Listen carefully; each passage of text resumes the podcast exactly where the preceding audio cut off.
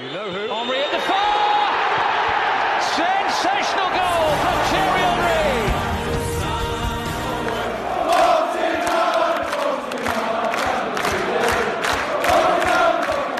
Above all, I am like you. I'm an Arsenal fan.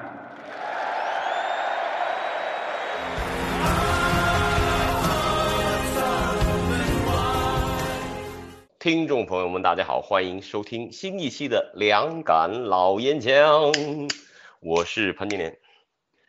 哎呦妈，我我我是严强嗯，啊，今天是我们非正经阿森纳编年史的第二期。其实说不说这编年史啊，说不说这格雷厄姆不重要。我首先上来要跟大家分享一段很长篇的这个采访，我仔细听了两遍啊。上周，呃，在这儿呢必须要援引一下，这是嗯。对法布雷加斯、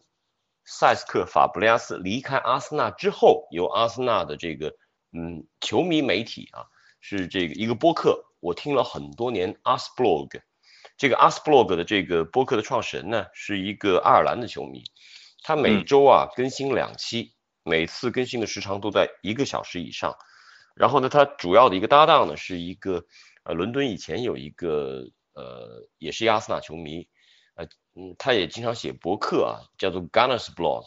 这两个人嗯是为主的搭档。当然了，这个主要的这个呃主讲人是这位爱尔兰的球迷，曾经在西班牙待过的，大概也是嗯个七零后。然后呢，他对于法布利加斯有一段长篇的采访。当然，在我援引这个采访性内容之前，有一些这个呃解释的工作，我想在这提出。因为呃，潘老师记不记得我们有一期说过一个话题，就是不重要的事情里面最重要的呃是这么一个标题概念吧？对，呃，然后呢，那期节目出现之后呢，我呃说实话，就是说我并没有参与那期节目的这个标题的撰写和后来的这个分发。然后呢，呃，有天早上我一起来就看见有球迷给我留言说啊，跟谁谁谁的节目这个撞题了，跟谁谁谁题题目一样。哦，然后呢，我直接就回了一句，那又如何？是跟那 是跟那哥们儿撞题了是吗？我不知道，呃，不，那也是是有球迷提示的。然后呢，我回了一句，那又如何？然后这事儿就惹惹毛了这个，呃，很多人觉得我你是，我靠你你在这装逼呢，你自欺欺俗呢？就是他们觉得你有点儿那个，傲慢你要用洋文说 so what？哎呦，他们就哎，好好好好哎，，不，别别别别别别，咱们这还是正经说话，就是确实触怒了不少球迷，但是如果是别的球迷也就罢了，是触怒了很多阿森纳球迷，而且呢，有同事告诉我说，就是有阿森纳球迷做的跟我们是类似的这种播客节目啊，别人呢都做了可能得做了八年十年了。然后呢，撞题撞到同一个题目。说实话，那段时间关于体育这种类似的标题挺多的，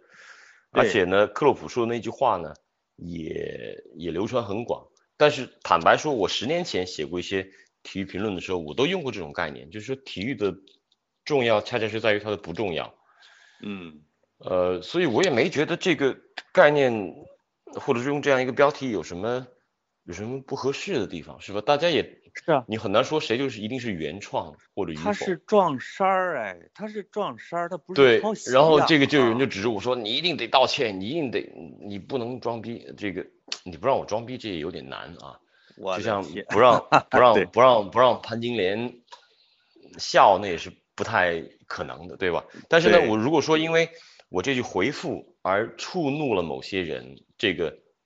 这一点确实是我不想看到的。如果让您生气了，这个我可以道歉，影响您心情了，因为现在都是在疫情隔离期间，我非常能够理嗯解各自的这种机遇，我不希望看到有任何因为我们这么一个标题撞题而产生大家嗯这种嗯心情的恶劣啊。为这个，我觉得那道歉就道歉，没什么。但我觉得有些球迷其实缺乏一些这叫什么共情的能力，或者说什么理解人的能力。为什么？其实以以你和我这样的这种个性，怎么可能会去模仿或者抄袭谁的标题呢？他一定是撞衫儿了，对吧？他一定对是撞上了，就是呃，对我我得承认啊，就是这个标题确实，因为每期节目最终后期的编辑和嗯，和很多工作环节，咱们俩也不是一步一步都能盯到的。哪怕是看到这个标题，但是我得说，哪怕嗯，头天晚上我看到这个标题，我可能也也也不会说啊，得改一改，可能这种标题太多。但是这不是最重要的，最重要就是说，不要因为我们在这呃瞎掰而影响到大家的心情。呃，我觉得现在大家心理的健康和身体的健康都特别重要。呃，我还得自吹自擂一下，我昨天自己一个人，这个在两个跑友抛弃我的情况下，我一个人跑到长营去跑了十一点五公里。天呐！六十五分钟跑十一点五公里，今天这个右膝盖前面还咔咔响，但是我觉得这成绩还还凑合，呃，六十五分钟十一点五公里，大概就是每每公里大概是六分钟。不是严总，你把你生生把自己给跑成了一个足球运动员，哎，你你你你你这个跑步让我想起了那有一个中国球员说的了，凭什么让我们减薪？我们还训练了呢，是那个我不知道那是谁。虽然没比赛，我们呃最最终对对这个插曲这个话题呢，我得呃归纳一句啊，就是我们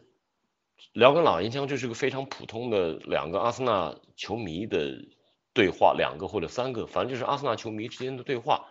呃，我觉得，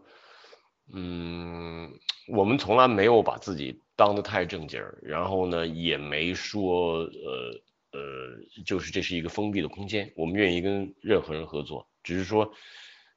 熟悉与否，这可能是挺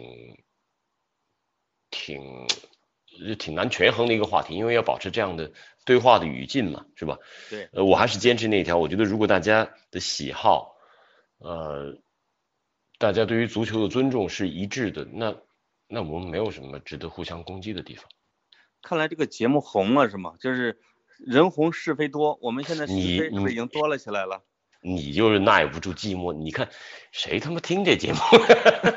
但是你还还要端着，还要耐不住寂寞。赞助商就快到了，我。呃，好吧，回到这个节目的本身啊，那我首先想跟大家分享的是这个阿斯布洛克对这个法布里亚斯的那段采访。然后呢，他其实是本来设计了很长时间，跟法布里亚斯联系了很长时间，呃。并且呢，也呃是约定了他会去一趟摩纳哥，他从都柏林可能要去趟摩纳哥，结果因为这个疫情的原因，他不能去，最终是以一个音频的方式跟法布雷斯做了一个长篇的对话，这个对话内容非常非常出色，我觉得以这个对话本身来讲啊，作为一个媒体，也不能说纯媒体对谈嘛，就是呃准采访啊，这个宽泛的一个媒体采访，我觉得是非常成功的。因为一个呢是这个提问者，他不回避敏感话题，他敢直指一些呃历史的事件，要求还原当时的场景。其次呢，可能最重要的是这个被采访者法布雷亚斯本人，他对于这些话题他也不回避。当然，我觉得不同的人看到他的那些表达，可能会激起各种不同的情感反应。但是就这个访谈来说，我觉得非常出色。好，我在这就跟大家大概说一下这个访谈当中给我留下深刻印象的几件事儿啊。一个呢，当然所有的人都会说，就是当时为什么啊呃为什么要离开，以及为什么没有回来。呃，为什么要离开？大家都知道。呃，他呢，法布雷斯用了比较长的篇幅来说他呃为什么要离开啊？他就说，可能嗯，他确实承认温哥给了他所有的机会，然后呢。呃，也承认说，呃，让他当队长，承担这样的一些责任啊，确实，呃，也是促进了他自己的成成长。但是到了零九年、一零年嘛，特别是到了这个呃西班牙拿世界杯，那个时候他就感觉已经有点这个难负重任，他一个人拖不动这个球队。嗯，然后呢，当时队中他甚至说啊，能跟他这个处在同一水平，能跟他这个有很好的。呃，精神层面沟通的人就只有那么两三个，其中有一个是法，一个是范佩西，对他提到范佩西，但是呢，纳斯里是吧？啊，对对，范佩西、纳斯里，然后他提到这个范佩西呢，他尤其说了一句，他说，但是我指望不上啊，说是我我我的球传给谁呀？他老在医院里头，或者在这个治疗室是吧？嗯，然后他还后来还愤愤地说了一句，说等我走了之后，结果范佩西爆炸了，一下爆发了。但是之前呢，之前也是，确实是那之前三四年，我们看到范佩西一年能踢一半比赛就了不得了。啊，之前买很多人，比如说给本特纳机会，包括买了那个摩洛哥那个前锋叫我都忘名字，一下，摩洛哥的也是一个中锋，刚来前十场进了不少球的，就就查马克啊，呃对对对对对，查马克啊沙马克，对这些人啊都是因为范佩西他打不满这些比赛，所以他呢说他自己可能是啊这个从经历啊到这个呃对于俱乐部的这个期待值，跟他的这个能力觉得不匹配，觉得俱乐部嗯在投入这方面受到这个新球场以及整个财务状况的压迫啊，他是他是、呃已经是有些心灰意懒了，然后就想回家了。这个我觉得跟我们当时的判断是相似的。你说他当队长那几年他踢得不卖力吗？我觉得我倒觉得他那时候在阿森纳他绝对卖力。OK，这是他的第一 part。然后接下来呢，我有印象深的就是为什么没回来。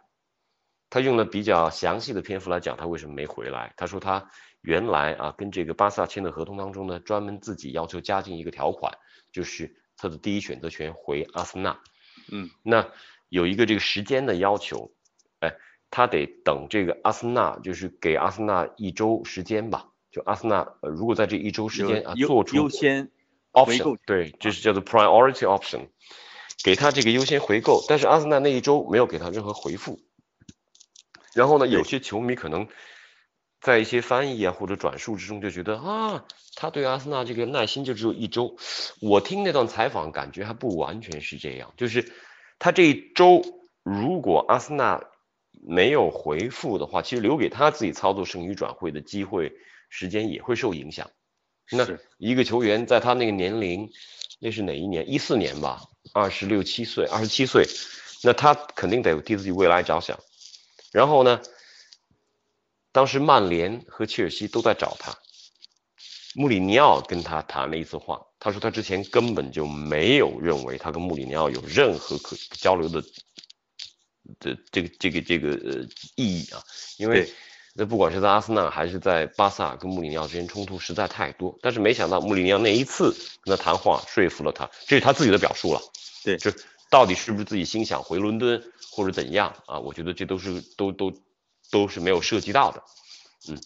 呃，然后他当时好像有一个细节，就是他开玩笑说，哎，说可能很多阿森纳球迷就希望我当时退役就好了。然后这时候主持人也说了一句，他说是你当时就应该退役。这句话让我觉得特别过瘾。就这这主持人啊，就是说，我操，虽然我给你充分话语的机会，但是我也不会掩饰我自己的立场和表达。对这是一个阿 OK，森纳这这电台嘛？对，嗯然后还有一件事儿让我印象特别深的，就是关于这个呃哈维阿隆索，阿隆索，阿隆索在呃这个伊斯坦布尔奇迹之后跟贝恩特斯闹掰了。嗯零六零七年那时候传出了，就是他嗯贝恩斯要卖他，然后呢，法布雷加斯说他尽了最大最大的努力，彻底说服了阿隆索加盟阿森纳。阿隆索他的原话好像这个意思就是阿隆索 is desperate is desperate to join Arsenal，就阿隆索自己都已经下定决心，就是我他妈的就得去阿森纳。嗯然后阿森纳他妈的开的价不够，法布雷加斯当时对这事儿非常非常失望，他就觉得没诚意啊，嗯你别老什么加一磅啊，对吧？对你加两磅也行啊。对，没诚意嗯啊。然后呢，还有很多对于温格的这个回复和评论。呃，虽然说这两个人之间，我觉得后来关系肯定是一个破裂的一个状况，但是呢，他仍然是把温格是当做这个自己的这个导师啊，把自己扶上马，还送了一程的这样的一个导师，而且说对于温格的很多战术理念、临场的调度，啊，他还驳斥了外界有的很多怀疑。呃，其实说实话，我到现在我自己对温格当时很多临场的一些调度，包括对于防守这方面的一些整治呢，我我到现在还是有些怀疑的。但是对法布利亚斯说这你们这些怀疑其实没有太多道理。说温格一定要说他有缺点的话，是温格给球员太多耐心，他觉得温格这说白了就是人太好太善对，他不愿意伤害球员，对，他甚至不愿意过度的批评球员。有点溺爱啊，不叫溺爱吧，我觉得可能是尊重吧。溺爱是嗯放纵，温格不会放纵球员，但是呢，他不想啊自己在言辞和这管理方面去伤害这种球员。但是法布雷斯回他回头就说说那时候如果他多骂两次，这个球队可能状况又会不一样。所以是这都是马马后炮啊，回顾的一种、一种这种观念。哎呀，呃，就是我听完之后，真的还是挺有感慨的。就是，呃，我在这可以做一点主观的表达。我其实对于法布雷加斯，待会儿可能是这个潘老师您来演戏了。我对于法布雷加斯，从十六、十七岁看到这个青葱少年那种灵秀的身影，一直到现在三十三岁啊，已经到职业生涯末期了，我就没法讨厌这人。嗯，虽然是非常非常失望，当时走让我极度的失望，特别是在那个雷纳世界杯夺冠之后那种恶搞，让他穿那个巴萨球衣，当时我真的非常非常失望。但是我真没讨厌过这个人。对，到你了，到你来抨击了。呃，就是我肯我我觉得我会让你和阿森纳的球迷会有点失望啊，就是我虽然没有公开表达过，但实际上我对法布雷加斯和范佩西都没有恶感，就是我不讨厌他们，就是很多人就说这个我不失望啊，对你这个表达我一点都不失望。失望吗？是你比如很多人就叫什么哦，范我对我们这期节目有些失望是吧？就没有听到一个喷子在这轰狂狂轰滥炸。我我我觉得咱我觉得咱俩你要扮演那个阿森纳 fans TV 的角色吗？比比如不喷范佩西和不喷法布雷加斯，有可能会让我们的听众会失望，并且会炸的，这才是有个性的表现，你对吧？嗯就是我得解释一下，就为什么不讨厌他们俩，就是这两个人，尤其是这两年，就就，哎呀，你就觉得他像是在一个一个大院儿外边啊，就本来被逐出的两个孩子，在大院儿边转呀转呀，就一直在给阿森纳说好话，一直在跟温格说好话，并且在节目里边在点评比赛的时候，对阿森纳是当成自己的主队，但是这个球迷就是每到他们的时候就开始骂啊，中意法、范雄心什么什么，用这种嗯。外号和特别鄙视的这个来，就是不听他们说什么，而只说你立场你是叛徒，就一生就要逐出门墙这种。哎，为什么我其实没有太大的这种恶感？就是我跟你有一点相同的是什么？就是我认为他们虽然我不赞同他们的做法，但是会理解，尤其考虑到那几年的时间，阿森纳的一些现状，呃，这个包括比如说不买阿隆索呀，确实包括就是呃法布雷加斯和范佩西先后加起来得有五年的时间，其实是独撑大梁吧，对吧？呃，而温格实际上也没有进行特别特别投入的引援来帮他们，就这一点，我当时我也生气。那我也我有时候代入的替他们想一下，如果是我，我会不会走？我有可能会像亨利那样三十岁的时候走，不会像他们走那么快，但是也不会觉得这两个人哎，这一点这一点，小法啊好像在他那个访谈里面也提到过，说他走的早了。他说如果他到嗯二十五六岁走，可能会合适些，但是他对于他走一点都不后悔。嗯，就是我觉得那个时候是我们要考虑巴塞罗那是当时是全世界最有魅力、最星光璀璨、最又积极向上的一个俱乐部，就是谁不愿意去呢？对吧？而且他其实他要是在二十六七岁未必走，我理解啊，就是他可能他在二十岁出头的时候，其实是一个要想要要往外闯的一个年龄。要建功立业的雄心呢，在那儿放着呢。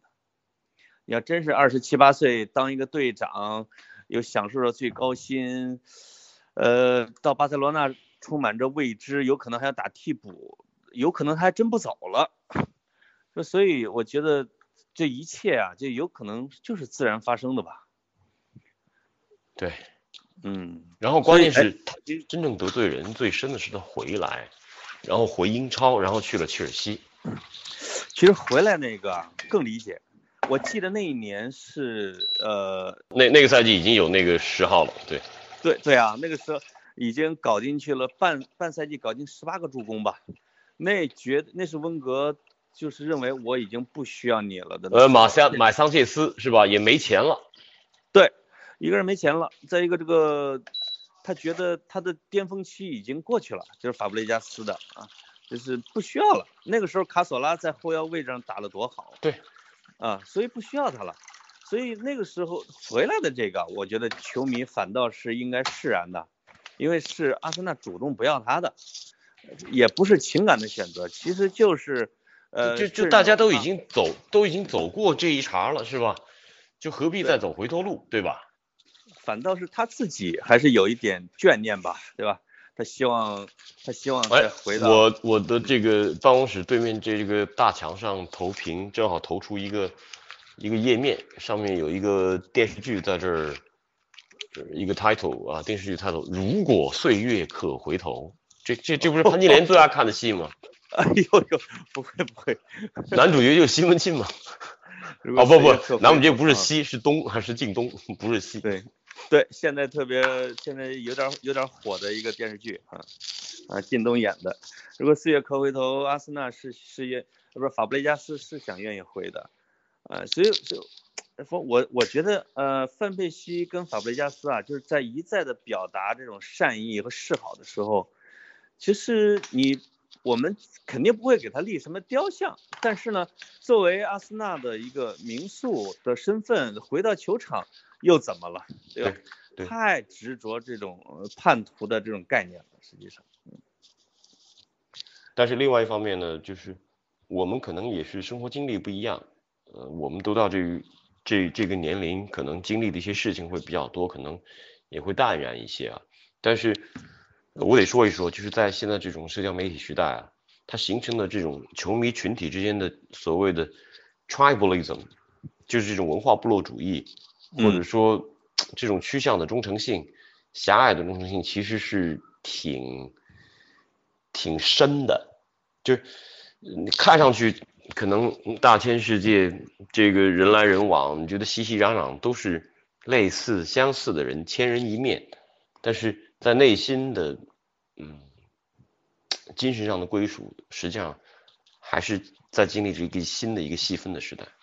对，有有一点，其实我对球迷的一些心理状态是不是特别认同的？是什么？其实，在球迷的假设里边，他们会把俱乐部的责任往往是给引掉的。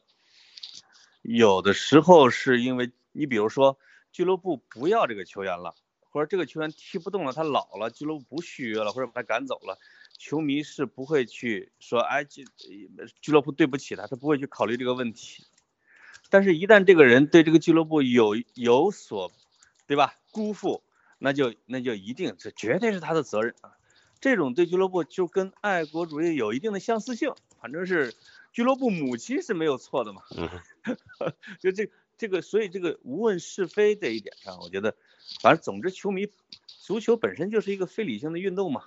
我在这儿给他掰扯谁对谁错，也感觉挺无聊的，没错。对吧？但是我我我我有点容易回忆啊，嗯范佩西那些就嗯罢了，因为范佩西我觉得他打进最好看的进球不是在 不是在我场，但是呃呃法布利亚斯啊，法布利亚斯有一个进球我印象印象特别特别特别深，是哪个？我当时我当时人在南非，然后呢我忘了是哪一年零零九年，对我去南非开会，当时是那个南非世界杯组委会可能有有个什么会吧。零九年，零九嗯年的联赛有一场，阿森纳客场对利物浦，场面上完全压制，但是呢，对方先进球了。嗯然后那场比赛最逗最逗是怎么呢？我们是在那个南非，就开普敦，呃，特别城南啊，就是往那个好望角那边走的一个闹市区，叫做 Waterfront，这可能嗯是开普敦最有名的地方，在那儿一个特别有名的一个足球酒吧里面看球。那当天呢，我跟我一哥们儿，那是一利利物浦球迷，呃，那是我特别好一哥们 Mark Allen，然后呢，也是南非国脚，然后他又叫来他一哥们儿，他那哥们儿是南非足球周刊的呃这个出版人 George，嗯嗯这个 George 呢是一个曼联球迷，而且这个 George 当年在呃南非国家队是特别有名的一个边锋。哦，然后那哥们特别逗，这比赛啊，就呃阿森纳呃利物浦主场对阿森纳嘛，很有意思啊。那哥们儿在比赛之前可能一分钟才赶到酒吧，冲进来在酒吧里面大喊了一声，我操，我终身难忘的一句话，啊，叫做 I hope both teams lose today。我希望今天两个球队都输。你想想，那个酒吧里面当时可能有五六十号人，一他他一半儿阿森纳球迷，一半儿利物他浦球迷是故。意挑衅的是吗？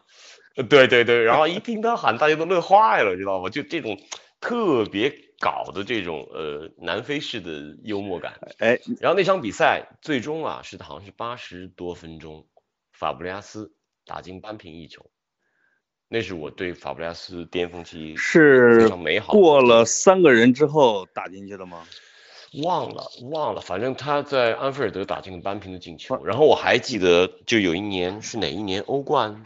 就是咱们淘汰 AC 米兰，啊主场是打平，嗯客场后来他一记远射，那个球弹地，然后迪达嗯最终没封住。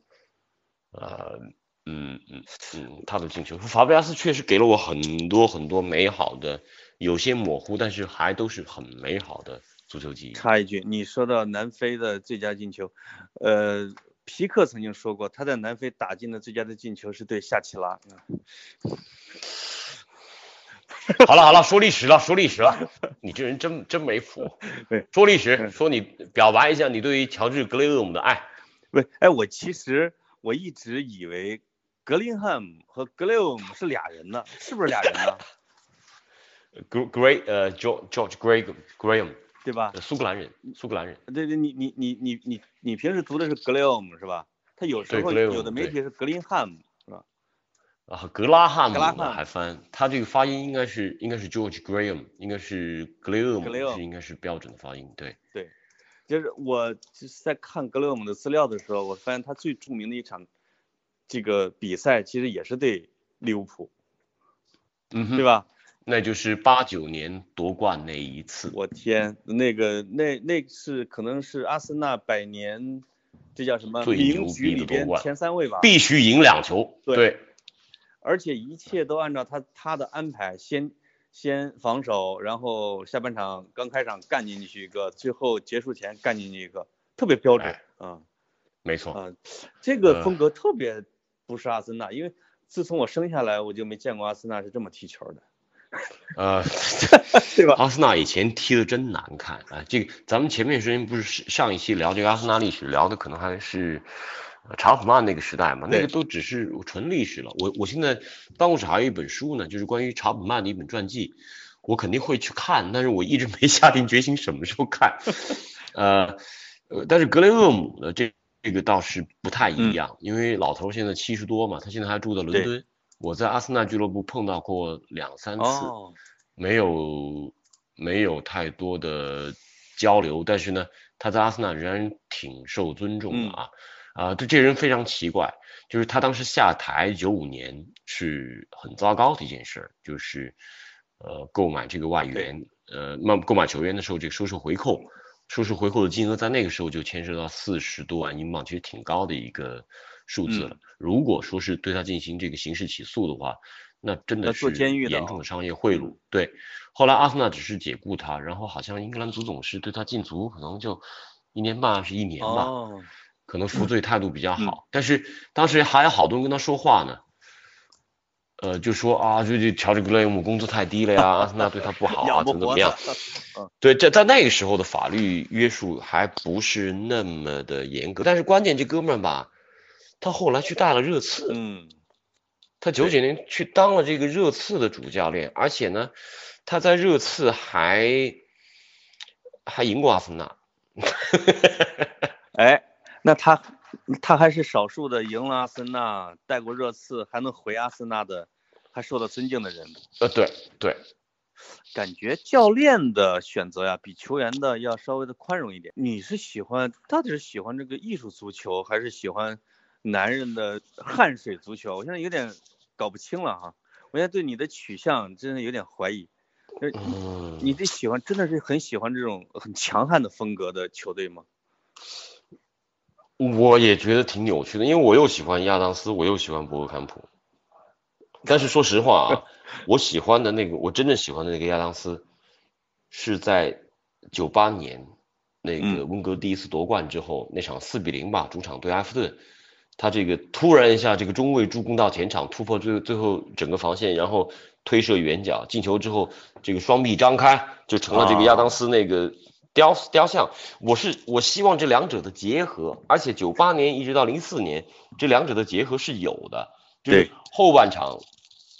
刚强如铁，也有这个队长的存在，前半场呢又有人能绣花，而且我还特别记得当年贝克汉姆在零三零四年出的第一本自传，当时卖的特别好，叫做《My Side》。嗯贝克汉姆那本自传里面他提到，他第一次代表英格兰队上场，当时队长是 Tony Adams，说托尼·亚当斯离开更衣室走上这个上场通道的时候发出的吼声，他说连我是他的队友我都害怕。那你想想对手得多害怕，是吧？这是古罗马角斗士的那种古典气质啊，哎确实是。哎，亚当斯真有这种，就是这种英雄气概。而且亚当斯关键他刚登场的时候啊，他在八十八零年代后期，别人说他是个 donkey，说他是头驴，对。笨，转身慢。但是呢，我听过，呃，你知道阿森纳有一个民宿叫呃大卫奥利莱嘛？听说过，就是啊。那个利兹联的主教练，就是利兹联那个打欧冠进四强那个主教练，他到现在还是保持着阿森纳最多的上场记录的。哦，然后呢，亚当斯呢其实是接了他的班啊，嗯。在这个八十年代中后期，然后他特别逗，他说回忆说这个说托尼进一队的时候呢，呃，十七八岁，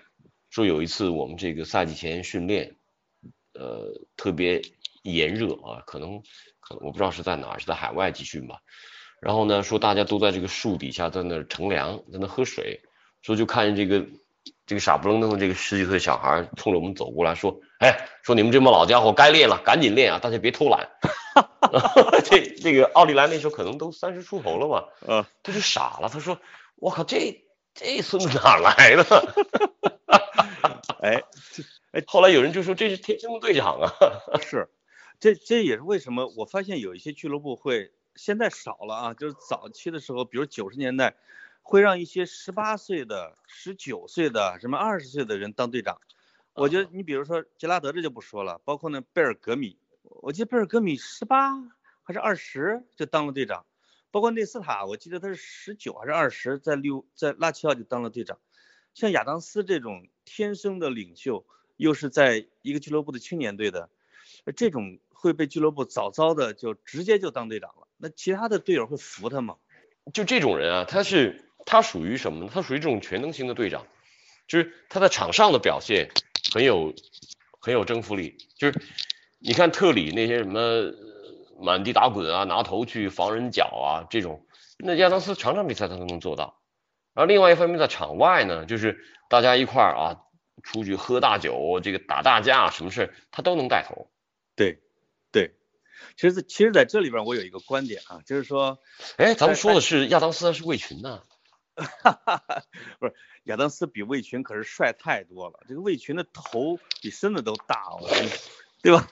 就而且在场上的时候，魏群，我看魏群真是看他犯规的时候多，他是对吧？他是可以撅着屁股扛人，但是我就觉得那个时候啊，他好像铲翻对方的前锋，裁判都不敢判他犯规的。裁判判他犯规，他用肚子和屁股往上撅人家，你知道吧？就那个时候也乱嘛。我代表我们四川球迷谴责你，因为潘金莲一个河南人，真是非常非常可耻，反正魏群欺负我们四川俱乐部现在没吧？反正也打不动人了嘛，对吧？对 哎，当年当年哎，当年华西还是还是商报有一个标题特别好，特别搞，就是魏群有一次晚上出去打架，叫做 那个华西都市报啊，啊不，就四川媒体这个头版的标题叫做“天亮就出发 ”，就凌晨凌晨三四点带着一帮小弟出去打架，天亮就出发。哎，我就联想起七八十年代，就是乔治格雷厄姆时代或者之前那段时间的阿森纳，它有一个特点，我忘了有一个那个时代的一个阿森纳球员说过一句特别牛掰的一句话，啊，在这可以给你援引一下，叫做“我们不在场上打架，然后呢，我们从来不在场上挑起打架这事儿，我们只在场上结束打架。我操，你你你想，哎，我这翻译的可能不是特别特别妙啊，他就是说，我他的意思就是原文的意思大概就是 We don't start fights on the pitch,、we finish them。可能把它给这个打架给翻译成战争或者战斗，对我们结束战斗对更爽。对我们不会挑起战斗，我们只会结束战斗，对吧？对，这这这非非常符合咱们现在梗发言人的这种语气嘛，对吧？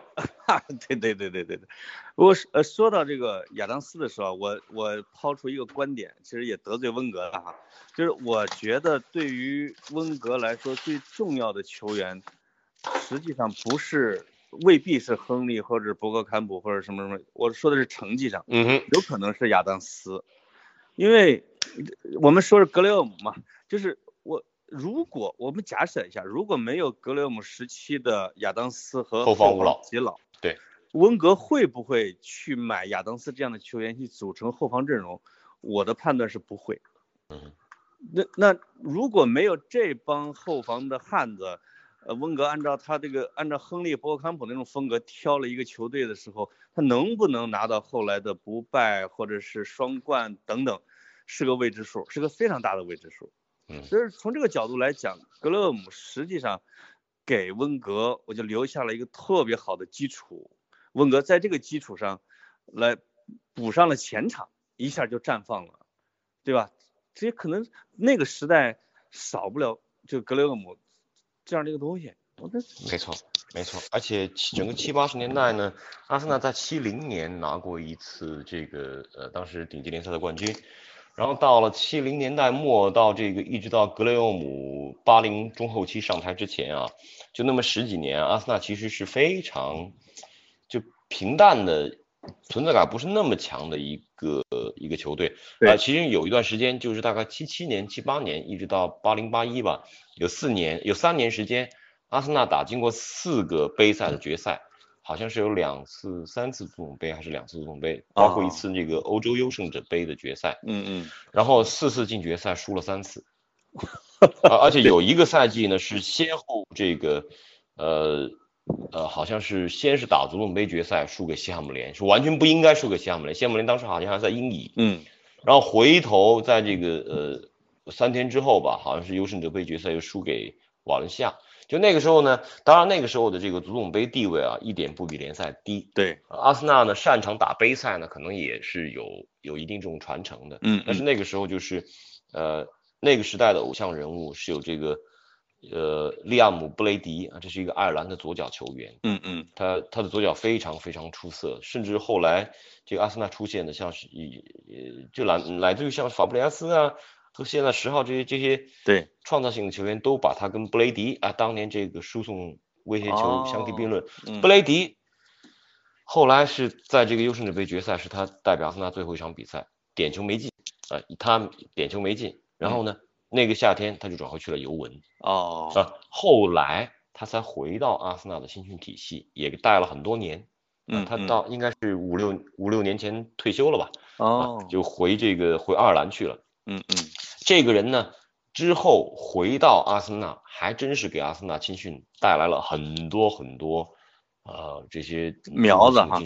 对，包括后来的科尔啊，就乃至于像申德罗斯啊这些人，就能打上一队嘛，自己培养出来的，对。这当中都有利亚姆·布雷迪的功劳。哦。然后那时候还有一位啊，就是我们很长时间说的这个米饭叔 Pat Rice，对，一直陪伴温格很多年啊的这个米饭叔，当时也是阿森纳的主力。嗯然后那个时候呢，还有一个呃这个前一个曼联的民宿，就是这个布莱恩基德也在阿森纳效力过。布莱恩基德我们现在看啊，已经七十二岁了，老呃这个老夫子七十一二岁吧。嗯嗯此时此刻他还是曼城的助理教练。现在啊现在对，而且哇布兰基德这个人有多神啊！一九六八年曼联夺欧冠的决赛，他好像才十八岁啊，他当时场上主力。我去 六八年他是场上主力，那到现在就七十岁的样子。然后呢，嗯就是这个九二班，大家都感谢的是有一个那个呃威尔士的教练嘛。其实布兰基德当时是福格森的助手，他对于九二班的成长影响巨大。哦呃，这个人很遗憾，就是他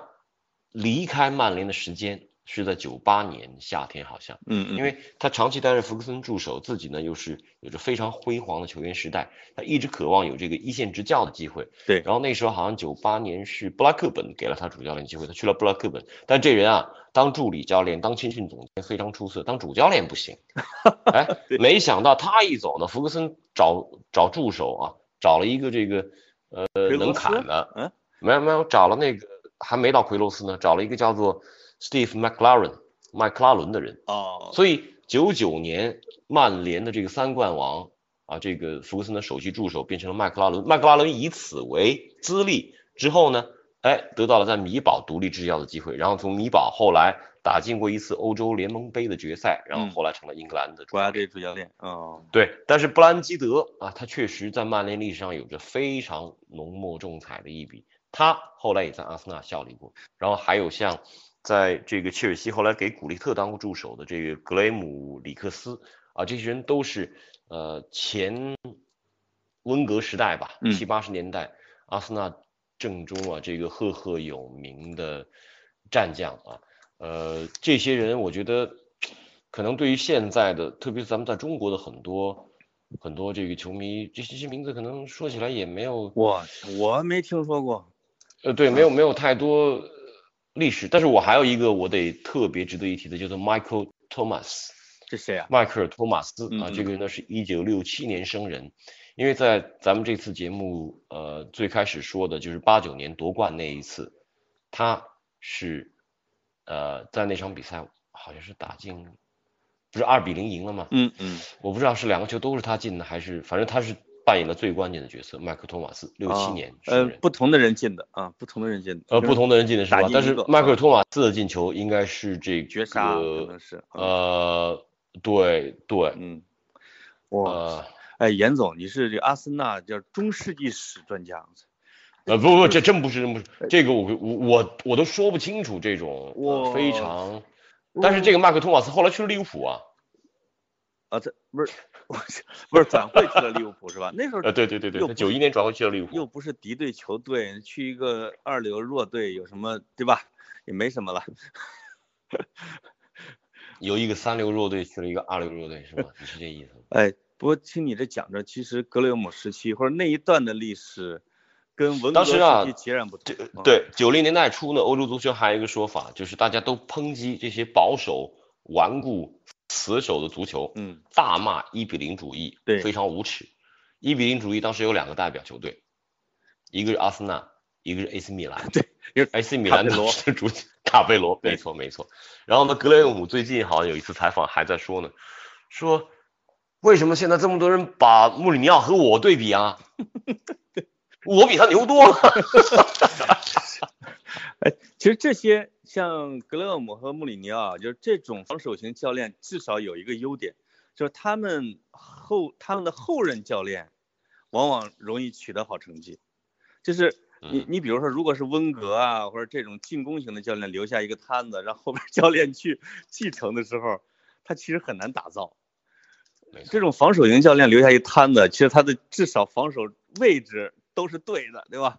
没错你看，嗯你看巴萨，巴萨现在要改造，这难度得多大？巴萨搞不好就得破产，恨不得啊！是啊，这啊别人降薪说降个百分之二十，呃，看看可以承受是吧？那边包头人物一打电话降薪百分之七十，他不是他肯定是乱整整下了一个大这个摊子已经收拾不了了。对嗯，我去这个那就连连我们家连我老奶奶都比他会买球员，我 就恨不得到那程度。所以他们的呃，当然我我们又开始这个叫什么歪歪自己了，歪歪精神胜利了，觉得他们怎么那么惨啊？反正跟阿森纳一样惨吧。哎，这人啊，只有是看着别人惨的时候才会，嗯，哦就很灰暗、很阴暗的，觉得自己好一点。就是阿好，就说一说啊，说一说这个好消息，就是这个，呃呃，咱们主教练已经开始自己发推了啊，说这个确实好了恢复的差不多了。对，嗯，好了，嗯，但是但是像迪巴拉那种球员，我怀疑是不是肺上是会留下点东西嘛？他如果是一个中正以上的哈，我去，啊，其实有点可怕非常非常难说。对，因为教练吧还好点，你球员你还要上去跑的啊。对啊，我嗯觉得因为心肺要求大家最高，嗯，我天，哎，从这个角度来讲，我看现在球迷现在天天夸国米那少东家哈，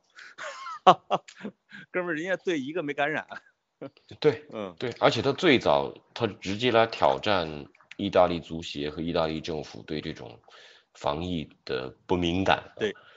我觉得这个还是真的是值得夸奖夸奖一下这个张老板张小张老板。小张老板做的特别好，哎，咱咱今天啊，就是简要的录这一期，因为我们没有没有征集这个球迷的问答啊我们也就不再做太多的讲述了。然后呢反正球迷，也不懂，嗯，对下 要得罪就得罪光了算，好，我是西门庆，他是潘金莲。都是我干的，我下期我我下我再不说我是潘金莲了，都是我干的，so what？我为你背背了多少骂名啊！真是，呃，我是李瓶儿，嗯，我是春梅，我天，你这倒背如流，嗯，嗯嗯，我是吴玉娘。好吧，嗯嗯，小五，嗯，下期呃，我们就一块儿来下期崇拜一下温格吧，对，或者就崇拜温格啊。温格下期哎，温格的朝阳下期谁他妈说一句温格的坏话，谁孙子？啊，行嘞，我记住了，嗯，孙子我记住你，能做到吗？我能，我能 对对，我也准备说，我说我就是孙子。行了，哪说哪了，哪说哪了。哎好，哎，请大家啊，尽尽尽可能记住，呃安全第一，安全第一。最后嘱咐阿森纳球迷一句啊，有种冲我来，别骂严总啊。OK 你你确定吗？啊，那我现在就想骂你。好了，哪说哪了，让我们陈老师辛苦了，啊啊，拜拜拜拜。